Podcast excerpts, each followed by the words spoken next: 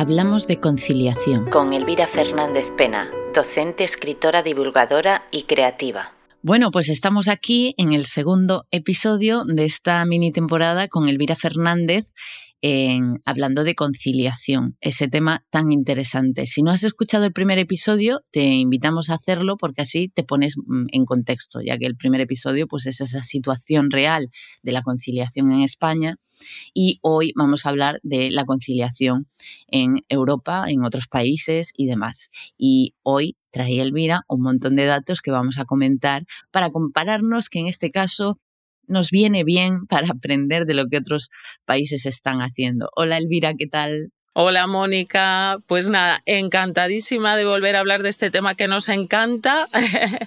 Y, nada, vamos a, empezar a hablar de la conciliación en, Europa. Y lo vamos a hacer, si te parece bien, a través de un estudio de la BMC Public Health que está pues a manos de todo el mundo gracias a Europa Press.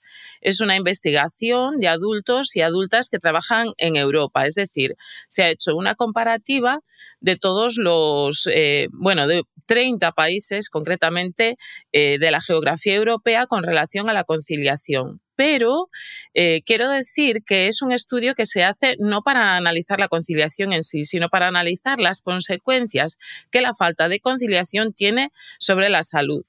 Porque hay que decir que de esto pues eh, empezamos a hablar en el capítulo anterior, que la falta de conciliación produce problemas a nivel eh, salud, sobre todo relacionados con el estrés y eh, con la falta de higiene en el sueño. Algo que empezamos a hablar en el capítulo anterior, cuando hablábamos de que muchas veces por conciliación, pues ni siquiera se va al médico, ¿no? Se agrava con el hecho ya eh, totalmente probado, gracias a este estudio de la, de la BNC Public Health, ¿no? Que nos dice que em, en países donde hay una menor, eh, pues, eh, un menor equilibrio entre la vida eh, familiar, la vida social y la vida laboral, hay más problemas de salud relacionados con el estrés y con la higiene del sueño, con, la, con dormir mal, vamos. Total. Y tampoco se escapa mucho a lo que con un poquito de racionalización podemos concluir, ¿no? En plan, mm. si no tenemos tiempo para pensar en nosotros mismos y nosotras mismas, porque estamos organizando todo nuestro tiempo de forma laboral y familiar, porque es lo principal, ¿cómo vamos a tener tiempo para cuidar nuestra salud, ¿no? Esos tiempos de descanso, tiempos de ocio que son tan saludables o incluso eh, dedicación al deporte, ¿no? Totalmente, pues hoy vamos a hablar un poco de todo esto porque realmente es muy llamativo como en determinados países de Europa tienen unas condiciones sanitarias muchísimo mejores, no hay esa inversión que se tiene que hacer en, en sanidad quizás como la que sí se hace en otros, entre los cuales mucho me temo nos encontramos, ¿no? España se encuentra en esos países eh, que tienen más eh, problemas eh, sanitarios derivados de la falta de conciliación y entonces, bueno, hablar un poco del, del estudio, ¿no? Primero para, para poner al, oyente y a la oyente en, materia, ¿no? Es una eh, nueva investigación, pues como decía, en adultos y adultas que trabajan en Europa y que apunta pues a este pobre equilibrio entre la vida personal y la vida laboral y que manifiesta esos eh, efectos negativos que se tienen en relación a la salud. En el estudio se realizó una encuesta, una muestra, fíjate tú, Mónica, así significativa, de más de 32.000 adultos y adultas, concretamente 32.275 eh, personas eh, que están en edad de trabajar en más de 30 países, o sea que es una muestra muy representativa. Los autores del estudio descubren que los trabajadores que reportan un pobre equilibrio entre la vida laboral y la vida personal tenían el doble de probabilidades de reportar también una mala salud se les mm. preguntó que hicieran una descripción general de su trabajo y que eh, se les preguntó cómo encajaban eh, sus horas de trabajo con compromisos familiares o sociales. En los resultados se confirman los efectos negativos que para la salud tiene el hecho de no conciliar, algo que sí caía de cajón, pero que no estaba estudiado. Claro, es que estos estudios son súper valiosos e importantes porque, aunque pues yo he mencionado que es como que cae de cajón, es súper lógico y todo esto, es que si no hay datos la gente dice, bueno, no será para tanto, Exacto. Incluso a las empresas eh, y al, al, propio Estado, ¿no? Esa inversión en, en salud, en pues, bajas laborales eh, a largo plazo, ¿no? Que se pueda tener.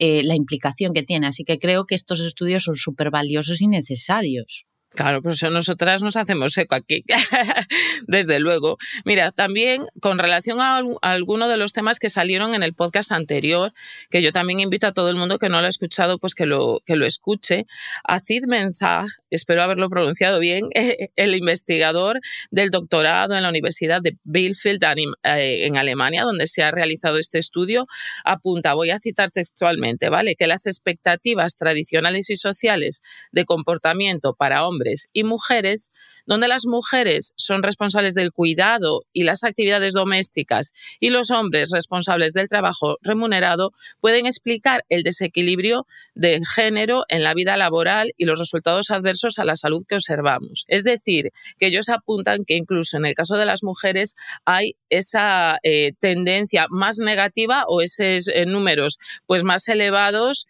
en relación a la salud. Y esto, bueno, pues es realmente algo muy preocupante.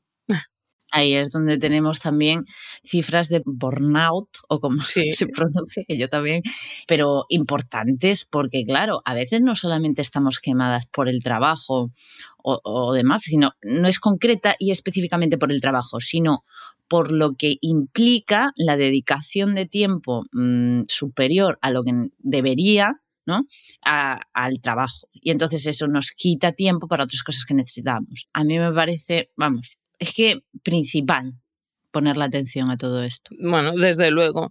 Eh, la conclusión del estudio habla, hace una comparativa por países, ¿no? Entonces, los hombres y mujeres trabajadores y trabajadoras de los países nórdicos, entre los que se incluyen países como Suecia, Dinamarca, Finlandia y Noruega, fueron los más propensos a informar de ese buen equilibrio entre la vida laboral y la vida familiar y los compromisos sociales, mientras que los hombres y mujeres trabajadores y trabajadoras del sur de Europa, incluyendo Grecia, Italia, mm, Portugal, Chipre, Malta y evidentemente España fueron los que informaron pues de esa falta de equilibrio entre la vida laboral y la vida personal, es decir, de la falta de conciliación. A lo cual quiero añadir un dato de la Organización Mundial de la Salud, que nos dice que el 71%, el 71% de los españoles padece de estrés. ¿Qué te parece?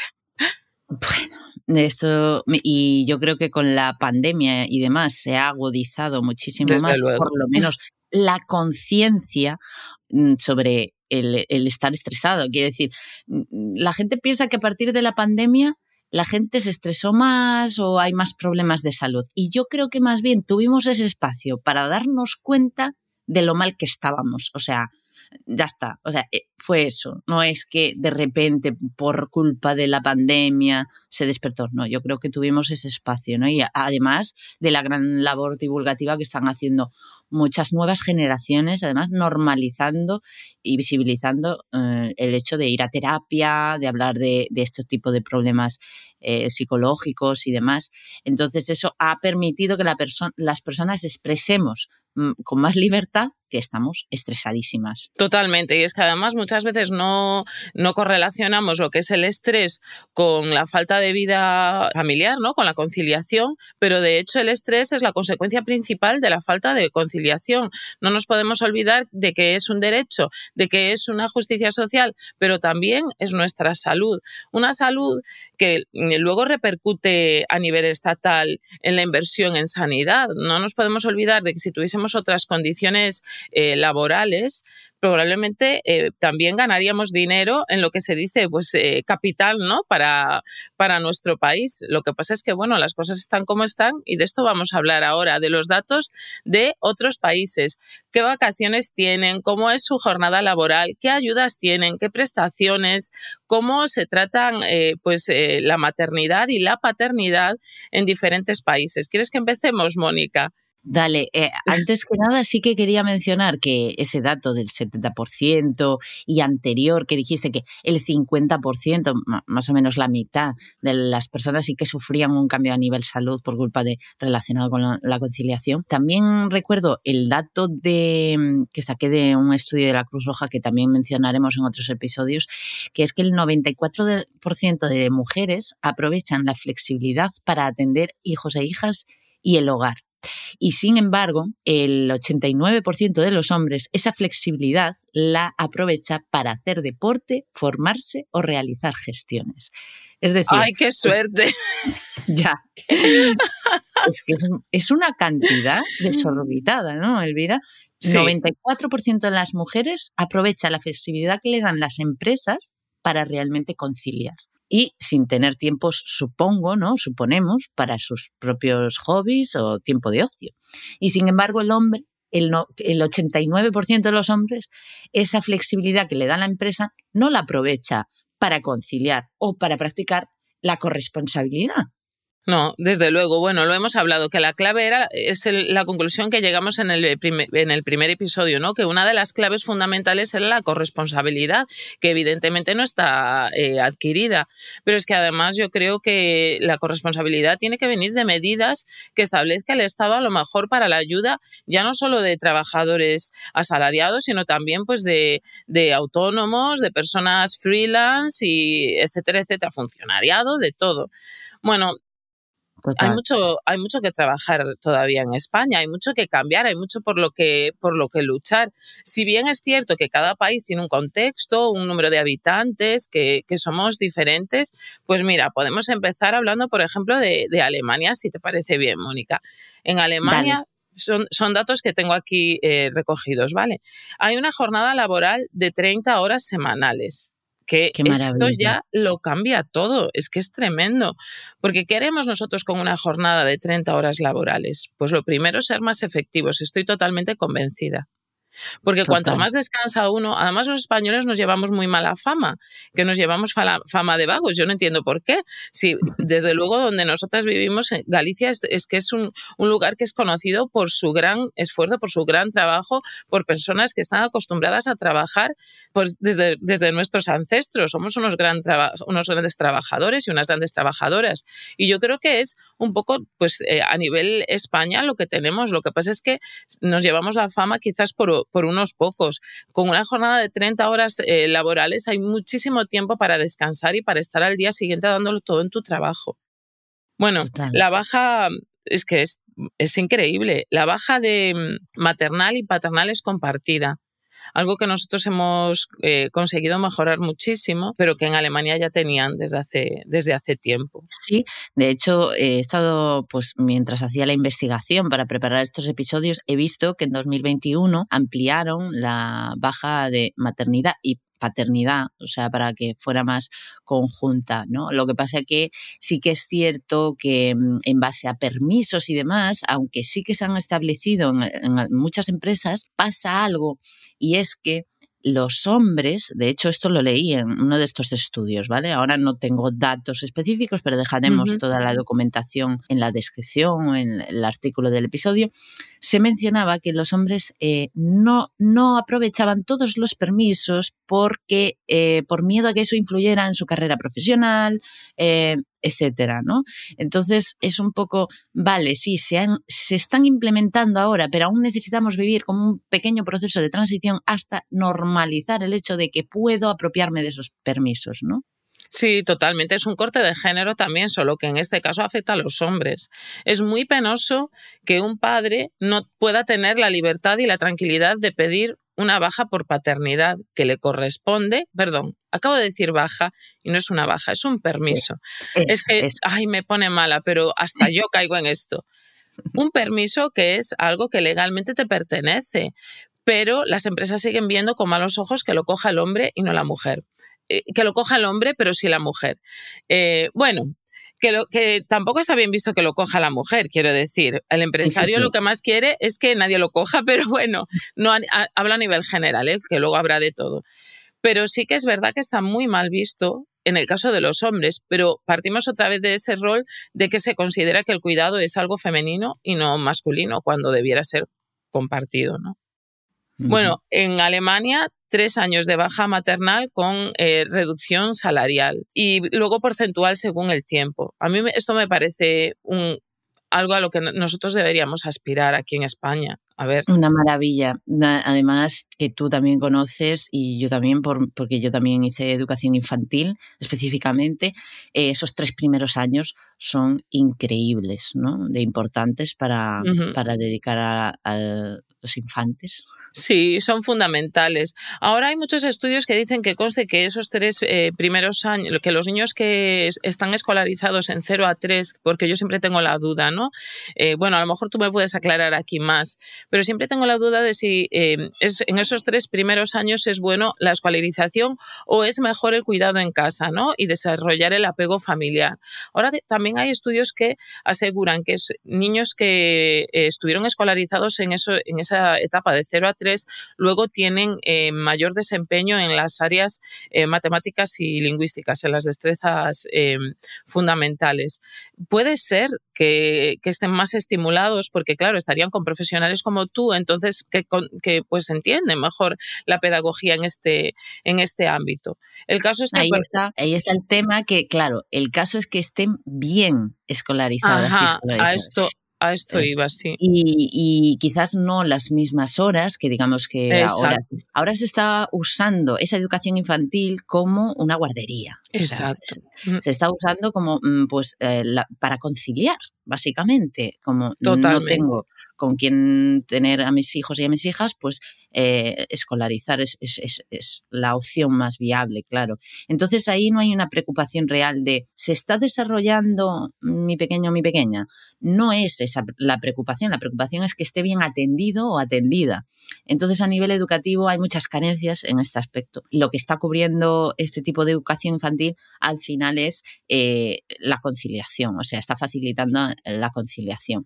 Pero mm, a nivel profesional, digamos, hay que seleccionar muy bien el sitio donde, donde va a ir para que realmente eso ocurra. Y después también hay personas que eh, no dejan sus hijos y sus hijas en educación infantil, les quedan en casa y les dedican tiempo de calidad para que se desarrollen, pero hay otras que no. Entonces, al final depende más de ese tiempo de calidad que tiene el niño o la niña que de dónde esté o de cómo esté, porque, ¿sabes? No se puede juzgar así como esto es mejor, esto es peor, porque depende mucho de, de todo el contexto o sea, de todos los elementos que formen parte del contexto. Claro, totalmente de acuerdo, mil por cien. Vamos, eh, en Alemania sí que ha, habido una, gran inversión en construir parques y, eh, pues, eh, salones educativos de 0 a 3 también en las empresas. Pero claro, me gustaría a mí saber como tú bien dices, cómo son esas escuelas de las empresas, ¿no? que a lo mejor incluso son mejores que las públicas, yo no lo sé, tampoco controlo tanto del sistema educativo alemán, pero bueno, por lo menos eh, sí, hay, sí hay esa opción, ¿no? De que, de que se, claro, está incrementado, pero no sabemos hasta qué punto es simplemente ese parche. Claro, es que para que mejore tiene que existir lo primero, ¿no? Y aquí, por ejemplo, en España tenemos esa carencia. Es una de las medidas menos tomadas en España, o sea, es la menos tomada el hecho de implementar este tipo de facilidades, ¿no? Porque al final son recursos para conciliar mejor. Y es en España de las menos elegidas, con lo cual eh, si no lo tenemos tampoco lo podemos mejorar y en Alemania si ya lo están implementando, aunque puedan tener carencias a nivel educativo o de entretenimiento, de calidad de tiempo y demás, por lo menos ya lo tienen y de ahí pueden ir mejorándolo. Sí, desde luego, es una, es una buena mejora. Bueno, algo, algo a lo que ver. Sí, y me gustaría también, eh, porque sí que pues lo hablaremos en el episodio de mañana, pero eh, es cierto que hay datos positivos de implementar este tipo de medidas en las empresas. Es decir, beneficia, porque como tú bien has dicho al inicio, si tengo empleados y empleadas con mejor calidad en su salud, mejor rendimiento, más productividad, porque no tiene preocupaciones familiares eh, innecesarias, eh, el rendimiento va a ser mejor. Voy a, ser mejor embajadora y embajador de, la empresa en la que estoy trabajando, me voy a sentir más tranquila, más tranquilo. Y bueno, todos son beneficios, pero que sí que siento que parece que no se está teniendo en cuenta este aspecto tan importante de la cultura de las marcas y de las empresas. Desde luego, yo estoy totalmente de acuerdo. Creo que tener esa tranquilidad de poder estar en tu espacio laboral y decir, pues en un descanso bajo y puedo ver a mi hijo, eh, sé que lo atiende una persona que está en mi mismo edificio, si lo tengo al lado, es que esto es, un ideal que todos deberíamos eh, perseguir. Y aquí en España, pues yo creo que son pocas las empresas más bien que tienen un, servicio de, guardería, no me gusta decir, de escuela de, de 0 a 3, ¿no? Bueno, eh, vamos con Austria. A ver, Austria tiene una medida que es, bueno, una medida eh, simbólica, la hemos eh, recopilado aquí, y es que los viernes tienen una jornada reducida de 8 a 3. Tampoco es una gran, no es un gran cambio, pero, pero yo creo que está muy bien, porque todos sabemos que el viernes es ese día que tú coges como con más ilusión porque se acerca el fin de semana. A ver, aunque debiera ser lo contrario y disfrutar cada día, ¿no? Sabemos que hay trabajos y trabajos, que no todo el mundo tiene la suerte de tener un trabajo creativo, un trabajo, pues, pues bueno, no sé, y aunque hay enamorados de cualquier tipo de oficio, y yo pues eh, tengo el placer de conocer a gente que, se enamora pues hasta de los oficios que, a lo mejor tú dirías, jo, pues yo no, no sé si me vería en esto, ¿no? Pues ese viernes, ¿no? Todos lo ansiamos porque llega el fin de semana en donde podemos descansar, desconectar y que tanto nos sirve para, para recargar pilas. Entonces, tener esa jornada reducida a mí me parece, me parece que, está, que está bien. Totalmente, y de hecho, eh, ya no solo para conciliar, esto es una medida que se está exigiendo a nivel social en todo el mundo, yo creo, junto al teletrabajo tras la experiencia de la pandemia, porque tengo experiencias muy cercanas de alguna amiga que ha solicitado en su empresa, pues los viernes incluso no trabajar, ¿no? Ah, o trabajar, teletrabajar pues mm, las horas que tenga que teletrabajar, ¿no? Eh, o, bueno, estas otras medidas que hay de partir la semana entre lo presencial y el teletrabajo, eh, combinar de alguna manera. Yo creo que son medidas muy importantes que si ya se implementan de forma normalizada, con el tiempo también lograremos adaptarnos un poco pues dentro de cada empresa pues a su manera, ¿no? Lo que puedan permitir más y mejor, porque sí que hay empresas que quizás no puedan permitirse el teletrabajo porque pues, la, la naturaleza del trabajo no lo permite pero sí que es cierto que esa reducción de jornada o incluso hay esas medidas de jornada continua, si normalmente tienes jornada partida o este tipo de cosas, ¿no? Que facilitan mucho. Exacto, me parece una medida muy tomada del, del, rollo yankee, ¿no? Que yo creo que fueron los que lo pusieron un poco de moda con eso, sobre todo del, del trabajo de oficina, que hacían esos Friday, bueno, le llamaban, pues como se ponían ropa más de sport, ¿no? ellos iban a trabajar un poco más relajados, ¿no? Porque ya es viernes y qué caray, ¿no? Qué guay. Sí, bueno, son medidas que a mí me parecen muy interesantes. Y bueno, tengo que decir que la pandemia yo creo que ha ayudado a demostrar, sobre todo a los eh, gerentes de empresa, a los dueños de las empresas, que las personas somos igual de eficientes en el trabajo desde casa. ¿Qué pasa? Que no con los niños, no con, no con las personas que tenemos que cuidar, ¿no? Pero que sí que, que se ha demostrado que puede ser compatible hacer tu trabajo presencial con el teletrabajo, ¿no? Vamos con Bélgica, ¿no? que tiene una jornada eh, laboral de 37 horas a la semana y, una, y la productividad más alta de Europa. Ole. Es decir, que con esa mínima reducción, porque tampoco han hecho una reducción muy grande, tienen la productividad más alta de Europa. Claro, había que ver si, por ejemplo, al lado de Alemania, cómo es eh, su productividad con esa jornada tan eh, que pues yo envidio, vamos, con esas horas laborales tan, tan bueno, pues tan, tan positivas, ¿no? Habría que ver qué otros factores pues desencadenan estas, estas cifras, ¿no? Pero está claro que cualquier mínima reducción en la, en la jornada laboral va a producir un incremento del bienestar social. Es que Total, por ende de, los resultados y esa productividad en la empresa, ese rendimiento, porque a mí quizás no me gusta tanto llamarlo productividad, que es el término que más se utiliza ¿no? en ámbitos mm. empresariales, pero el rendimiento me parece muy importante porque además se, se mide a largo plazo también, ¿no? Y tanto. Que es tan importante. Bueno, vamos con Finlandia, ¿no? Que tiene esa fama por ese sistema educativo tan positivo y yo siempre digo que no solo es el contexto, no solo son los docentes, no solo es el sistema educativo, yo creo que tiene mucho que ver con el país que es Finlandia, ¿no? Y con, con todo lo que ha avanzado, porque Finlandia es un país que ha avanzado en las últimas décadas, pues no sé, muchísimo, de una manera exponencial. Entonces, Finlandia tiene las mayores vacaciones de toda Europa. Claro. Ay, vamos a Finlandia.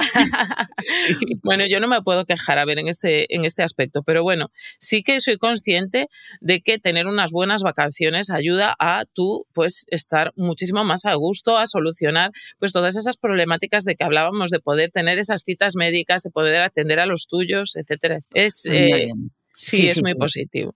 Se nota, se nota y eh, bueno, también el, el funcionariado que tiene eh, más tiempo en su puesto de trabajo, que va acumulando días eh, de, permiso, que tiene más días de permiso de lo normal, que tiene más, bueno, tiene más ventajas, también se nota mucho, ¿no? En la familia lo típico de, porque mi madre es funcionaria, lo digo por eso, lo típico de, no, es que me he pedido los días y no sé qué, porque tenía días y porque no sé qué y tal. Y tú dices, ostras, es que cómo se nota que cuando tú necesites y puedas, porque no es que mi madre se vaya de vacaciones, lo que pasa es que tiene, pues eso, a mi abuela a cargo, mucho que hacer, etcétera. Entonces, ese poder decir, bueno, pues este lunes y este martes me lo cojo y son cuatro días en medio del mes que tengo para disponer y las vacaciones también, ese ser capaz de volver a un equilibrio personal, como dices tú, ¿no? sí, desde luego. Es que tenemos mucho que ver al norte de Europa, ¿eh? porque realmente ellos pues tienen una, una, vida mejor que la nuestra. Esto es así. Mira, fíjate, tienen ayudas sociales de entre 90 y 170 euros en función de los hijos. Esto, claro, no hemos hablado de, cómo ayuda la economía a conciliar, ¿no? Cuando tú estás mejor a nivel económico, no te tienes que, plantear pues un segundo trabajo, no te tienes que plantear toda una serie de, circunstancias, ¿no? De, de, dónde quito recursos económicos para, para, seguir. A lo mejor te puedes plantear dentro de esa corresponsabilidad que trabaje uno y el otro no, que es una decisión que no es lo mismo tomarla por lo que se ve en Finlandia que en España. Quiero decir, priorizar carreras, hablar de de, mm, perspectivas de futuro, algo que hacemos todos, pero que en algunos países sale más caro que en otros. Bueno, pues esto también afecta mucho a la conciliación. Maravilla, el, aporte económico a las familias, eso también favorece el crecimiento de la natalidad. Es luego. Mm. Eh, no, porque sabemos lo caro que es tener un hijo, a ver, o una hija. Es que es caro. Es, caro, es caro, es caro. Entonces, eh, pues esa, esa ayuda es, vamos, diferencial. Yo creo que hace un aporte muy importante a la hora de decidir si tener otro hijo o otra hija, o uno siquiera, ¿no? Porque, bueno, las, las cifras de natalidad caen en picado desde hace ya años y es bastante preocupante, ¿no? Desde luego, es es un, es un mundo de contrastes, porque mientras que en algunos eh, países de los que no vamos a hablar, que no están en el contexto europeo, hay una eh, superpoblación y, y, hay problemas pues porque son, son demasiados, en otros países la natalidad decae de una manera pues excepcional. En España, desde luego, está decayendo cada vez más en Galicia, donde nosotras somos, pues hay una, una población vegetativa eh, pues tremenda, pues está la población muy envejecida y, hace falta tener más niños. Pero claro, ¿quién se pone? A ver. claro, es que aquí no es tan fácil. Eh, y hablando de esto, bueno, pues en Finlandia eh, la educación es gratuita en todas las etapas, salvo en, la, salvo en la universidad. Y con esto de gratuita, diréis, bueno, como en España. Bueno, no exactamente, porque es gratuita en todos los sentidos. Eh, los libros son gratis, todo tipo de actividades, eh, incluso extraescolares, eh, son gratuitas. Allí el sistema es gratuito, gratuito, totalmente. Hasta llegar a la universidad, bueno, todos sabemos que la educación universitaria sale un poco cara al Estado, ¿no? A los estados, pero bueno, si lo has tenido todo gratis hasta ese momento, una familia le da pues para ahorrar, ¿no? Para los estudios universitarios. Entonces, pues yo creo que está muy bien y esto también implica que tu conciliación pues sea un poco más llevadera. Que, claro, que tengas más recursos económicos para esa, esa posible conciliación de otras formas, ¿no? También. O bueno, que te plantees de otra, de otra manera la organización de, de todo con ese recurso extra de ahorro que te está generando. Porque sí que es cierto que es muy importante que no lo tenemos en cuenta. La educación es pública, es, es gratuita aquí en, gratuita, bueno, o sea, la pagamos todos. La pagamos todos, exacto. Pero no es. Claro, pero sí que todas esas actividades extras, todo el material escolar, eso es un dineral sí, sí. Y últimamente ha traído mucha polémica porque, claro, las actividades extraescolares en las que tú pues metes a un niño pues desarrollan una serie de capacidades que las personas con bajos recursos no, no se pueden permitir. Entonces, eh, al final, esa equidad en el sistema educativo, ¿no? Que todos salgan con las mismas eh, capacidades, con las mismas oportunidades, no es eh, tan fácil, ¿no? Y es un, un ideal un tanto utópico. Sin embargo, en Finlandia, claro, tienen los deberes hechos, en el sentido de que, bueno, ellos han apostado realmente por una mejora del sistema educativo a través de la inversión, que es lo que falta aquí, claro. Es que es una visión en Finlandia muy de eh, crear talento. Es que es muy, muy enfocada en mimar y crear y apoyar el talento, pero mm, de que creen que todo el mundo tiene su talento, quiero decirte. O sea, por eso como que tienen más facilidades en, general, ¿no? Claro, es que el éxito de su sistema educativo, a ver, más que nada, pues de estas pruebas PISA y demás, yo creo que no, no revierte únicamente en la mejora de pues lo que han hecho del magisterio, en la mejora del contratado del funcionariado, etcétera, etcétera. Bueno, allí no son funcionarios, son contratados. Yo no creo que sea solo esto, creo que hay muchísimos aspectos a tener en cuenta. Si tú haces una, una, una gran inversión en educación en este sentido, claro, tú lo que estás promoviendo es una sociedad que lo va a petar, por así decirlo, que, que claro, así son como son. Y desde luego problemas de estrés no van a tener, como tenemos aquí, problemas eh, de salud, como hemos hablado al principio del, del episodio, no los van a tener igual. ¿Ya te has enterado? He escrito un libro hablando de cómo la vida personal y profesional han de ir de la mano y de esta manera puedas construir tu propio éxito. Dentro de este libro podrás encontrar ejercicios y lo que yo llamaría principios del éxito que te ayudarán en tu propio proceso, pero sobre todo en tu desarrollo personal y profesional como marca personal. Encuentra el link en la descripción de este episodio. Ahí vamos con Holanda. Entonces, Holanda tiene una jornada laboral igual que Alemania de 30 horas laborales. Pero además tiene algo que a mí esto me encanta y es que tienen horarios de entrada y salida flexibles. Es decir, ah. ellos hacen sus horas, pero tienen esa cierta flexibilidad a la hora de entrar o salir. Y ya hacían una apuesta del teletrabajo antes de la COVID. O sea que para mí Holanda, de lo que hemos visto hasta ahora, si yo quisiera ir a trabajar a otro país, sería lo que más me gustaría. Además de que, de que nunca he estado, pero parece un país eh, precioso, pues estas condiciones laborales es que son envidiables. ¿Tú te imaginas? es que sí, sí, sí, total. De hecho, eh, es interesante porque además así es como una propia organización de tu tiempo, ¿no? Laboral. O sea, hago mis tareas, pero las hago pues cuando, en cuanto pueda, ¿no? Eh, y sobre todo también por las mañanas, eh, en la rutina diaria familiar, que tenemos que llevar a las peques o los peques al cole, que pasan cosas, que se ha quedado dormido, que de repente no sé qué, que se ha manchado, tengo que volver a vestir, y llegas tarde y tienes esa presión de voy a llegar tarde y por eso ya me van a ver mal o a sancionar o a juzgar en el trabajo, ¿no?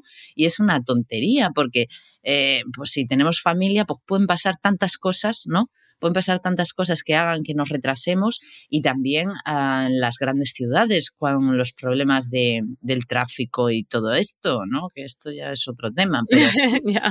No, desde luego, hay gente que tarda una hora o dos en llegar al trabajo, no es una broma. Exacto. Es que eso es tiempo de conciliación que restas, cuidado. Claro, entonces ahí está. Y, y bueno, esto que acabas de mencionar también es eh, a tener en cuenta por, por las empresas eh, en cuanto al teletrabajo, ¿no? Por ejemplo, si tengo una empleada que eh, vive a dos horas del puesto de trabajo, esta empleada debería tener preferencia para teletrabajar, ¿no? A lo mejor no tengo toda la plantilla, pero tengo un 20% de la plantilla teletrabajando y ese 20% va a ir en cuanto a bueno, esta persona cuánto tiempo lleva mm, llegar al puesto de trabajo, ¿no? Por ejemplo, sería una buena forma de tenerlo en cuenta. Sí, sí, a mí me encanta. Yo la jornada a lo Holanda la voto mañana mismo y lo, bueno, vamos. Bueno, en Noruega, eh, los, que son los que son madres, los que son padres, pues la verdad que tienen un, trato que me ha parecido muy interesante. 46 semanas de eh, permiso por maternidad y 12 por paternidad, lo cual me parece que está muy bien. Allí el permiso de paternidad es prácticamente como el de aquí de maternidad. Tú ves estas cosas y piensas, ¿por qué me ha tocado a mí vivir aquí? A ver, realmente, teniendo en cuenta que además todos pertenecemos a, pues una zona, bueno, vale, que es una zona muy amplia, ¿no? Noruega queda para allí para arriba, vale. Pero bueno, dices, jolín, es que habiendo países que pueden implementar esto, si bien es cierto que el número de, población pues eh, influye, pero eh, bueno, es a tenerlo en cuenta, por lo menos para aumentar el permiso de maternidad aquí. Y hay mucha diferencia. Sí, hay mucha diferencia, hay mucha diferencia. Además, tienen una ayuda social de 125 euros por hijo y la educación también es totalmente gratuita, igual que en Finlandia hasta la universidad. O sea que en Noruega se preocupa mucho de que esa natalidad aumente. Claro, su población no es como aquí en España, yo también lo entiendo, pero, pero bueno, hacen que, sea un país donde, donde ser padre, ser madre, pues eh, se, se, valore de otro modo, ¿no? Yo ahí pues ya no me lo pensaría tanto. Hay que darse cuenta de que en España hay gente que con deseos de ser madre, con deseos de ser padre, no lo hace porque no se lo puede permitir. Y esto es una realidad. Total, totalmente. Bueno, y nos quedan ya eh, un, último país de estos que salen como tan beneficiados en ese estudio a nivel salud, ¿no? En relación con conciliación, que es eh, Suecia. En Suecia hay un permiso igualitario de maternidad y paternidad de 480 días, también que está muy bien, y tienen 25 días de vacaciones al año más 15 días extra que pueden distribuir de la manera que ellos quieran, lo cual a mí eh, me parece pues que está muy bien, ¿no? Tener esos días, como, como tú decías antes, ¿no? De algunos funcionarios aquí en España. Yo también tengo cuatro días de asuntos propios que puedo distribuir de la manera que, que quiera. Está mal visto a veces que se cojan, ¿eh? que conste, Sí, sí. Es lo mío, es lo mío, ¿eh? Porque nos tienen que, sustituir, ¿no? Compañeros, entonces por los compañeros, pues a veces no, no los coges. Yo muchos años no los he, no los he cogido, pero bueno, por lo menos eh, los hay. Es un derecho, ¿eh? Sí, sí, sí, sí, sí, sí, pero pues hay que disfrutarlos, Elvira. Ahí te tengo que tirar de las orejas. porque eh, entre vosotros, de hecho, deberíais hablar, ¿no? Porque mm, esa presión no la ejercéis entre vosotros realmente y entre vosotras. Es una presión que se que es más de arriba, ¿no? Es como que está mal visto, ¿por qué? ¿Pero por qué? Porque yo estoy molestando a mi compañera, pues a lo mejor es que esa solución no es la adecuada, ¿no? A lo mejor hay que buscar otras soluciones que no incomoden, pero a mí lo de los días de asuntos propios me parece tan importante, tan importante, porque es lo que te digo, o sea, eh, las necesidades que puedan surgir de forma más o menos inmediata en la vida de una persona o las necesidades de salud. ¿eh? Incluso no Te, tú, vas al médico y no te dan una baja, quizás. ¿Por qué? Pues por lo que sea, no te dan la baja, pero tú necesitas estar un día en casa tranquila, por lo que sea. Sí, sí, totalmente. Descansar o, o lo que sea. Y no puedes. Y a mí eso es una de las cosas que me parece a nivel laboral una tortura, lo que hace que yo que cuando hablemos del trabajo tengamos asociado al trabajo cosas negativas, porque si hay un día que no quiero porque es que me encuentro mal, no tengo la energía mm, X e Y, lo que sea, no me puedo quedar en casa. Tengo que ir obligatoriamente a trabajar y da igual el motivo que yo tenga, ¿no? Y eso me parece tortura, o sea, tortura. literalmente. Exacto, pues yo creo que lo que viven estos países, ¿no? Así como un poco a modo de, conclusión, es que van más contentos al trabajo, eh, son más eficientes, como tú decías antes, tienen pues eh, mayor productividad, eh, son países en donde mm, se apuesta por, por una natalidad, eh, porque se eleven, no sé, se mejora la sociedad. Tenemos mucho por lo que protestar, desde luego, por cómo se hace aquí y por lo que mejorar. Entonces, bueno, eh, ojalá este podcast sirva también para hacer reflexionar a las personas que consideran que aquí todo va bien.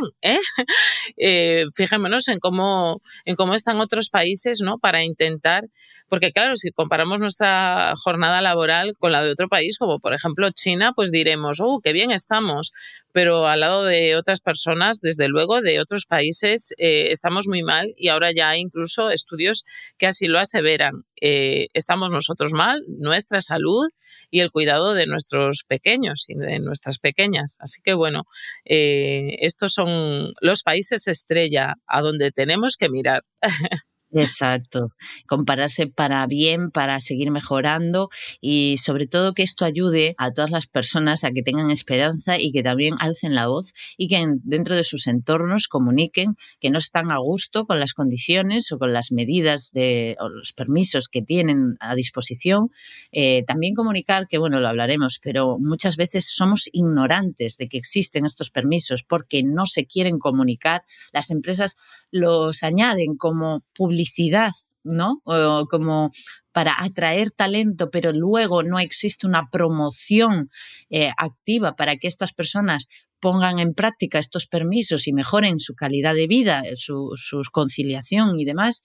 Así que mm, pues hay que hablar más de esto, por eso estamos aquí. Se lo agradezco mucho a Elvira y espero que, esperamos que este episodio te haya gustado y te haya aportado. Elvira se lo ha currado un montón. Y si es así, por supuesto, que lo compartas, que divulgues y nos vamos a escuchar en el próximo episodio, que en el próximo episodio vamos a hablar de soluciones un poquito, ¿verdad, Elvi? Claro, a ver, ahora ya poner el punto positivo, ¿no? Como qué cositas podemos hacer, porque evidentemente nuestra jornada laboral, nuestros permisos de maternidad, de paternidad, pues no los podemos cambiar, ¿no? Solo podemos pues protestar a través de los medios que tenemos, pero sí que podemos intentar poner solución pues para, para mejorar, ¿no? Bueno, y antes que nada también me gustaría compartir el audio que nos compartió Alba Pifarré sobre su opinión o su sentir sobre cómo está la conciliación, ¿no? O qué opina sobre la conciliación lo vamos a poner y después comentamos. Bueno, pues la conciliación mm, yo creo que, es una utopía.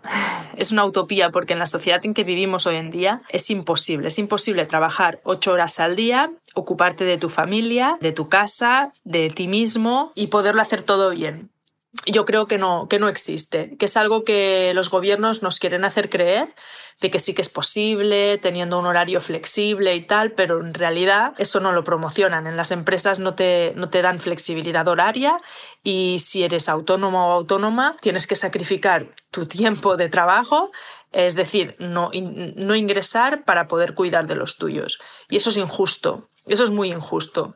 Y me da, me da rabia, en el fondo me da rabia, porque queremos vivir, se llenan la boca de que la conciliación y que la mujer ahora en el mercado laboral y la igualdad y todo eso, pero realmente no están promoviendo nada de esto.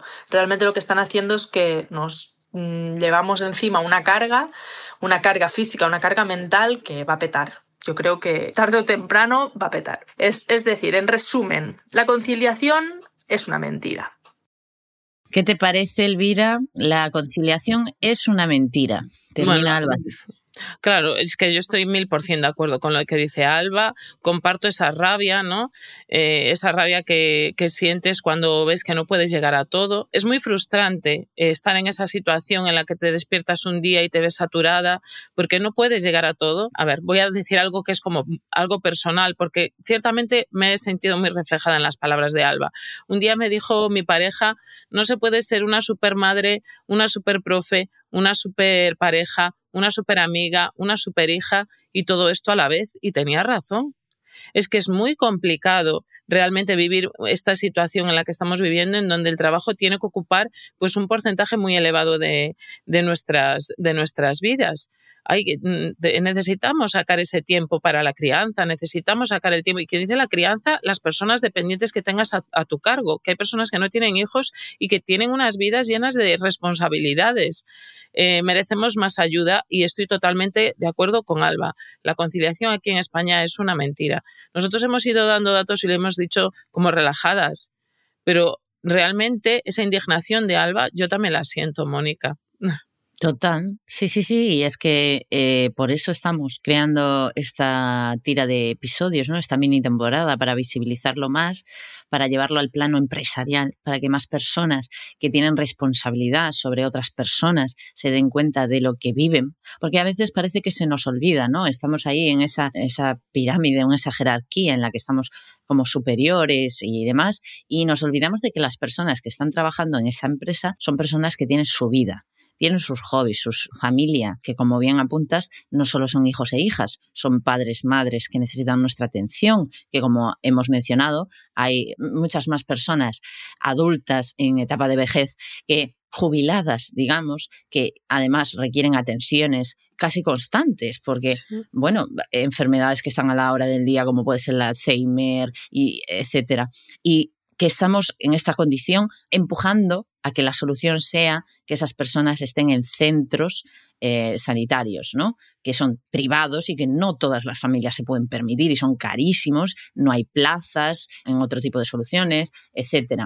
Con lo cual, un poco no es solamente apuntar a esa vida familiar mm, de hijos e hijas, sino a todo el tipo de entorno familiar que podamos tener, porque ahí ya se complica todavía más el asunto. Y si queremos darle calidad de vida a esas personas en etapa de vejez, porque a mí me parece también muy preocupante que en, en, muchas zonas de España, ciudades mayormente, se normalice el desligarse por completo de esa parte de la familia. Es como si hubiera una desconexión muy grande y esas personas en etapa de vejez fueran olvidadas, ¿no? Es como las dejo allí y prácticamente no las visito, las visito muy de vez en cuando, etc. Y esto está pasando, es una realidad que está ahí y las personas en esa etapa lo que más necesitan es ser escuchadas y tener tiempo para estar con personas que les quieren, que, que les escuchan, ¿no? que les quieren dar ese tiempo. Pero no, eh, la, realidad es que se nos complica mucho cuando aparte de, ese, eh, de tener a nuestros padres a lo mejor en esa situación, tenemos hijos e hijas a las que atender, ¿no? Es muy difícil. Sí, como siempre, y yo sabía que saldría el tema, el adultocentrismo, ¿no? Los niños y los mayores, que son esas personas que dependen más de, los que somos, pues estamos en una edad eh, adulta, en una edad madura, por así decirlo, eh, son los, los que salen más perjudicados de esta situación, pues no se les atiende como se debería. Eh, es una pena, es indignante, pues nada, desde aquí compartimos el sentimiento de Alba y por eso, por eso el motivo de este podcast, ¿verdad, eh, Mónica? Total. Y nada, hasta aquí este episodio, lo dicho, nos escuchamos en el próximo, que viene también con mucho, mucha información interesante y de ayuda la medida en la que podamos para todas y todos los que estáis escuchando. Nada más, hasta el próximo episodio. Chao.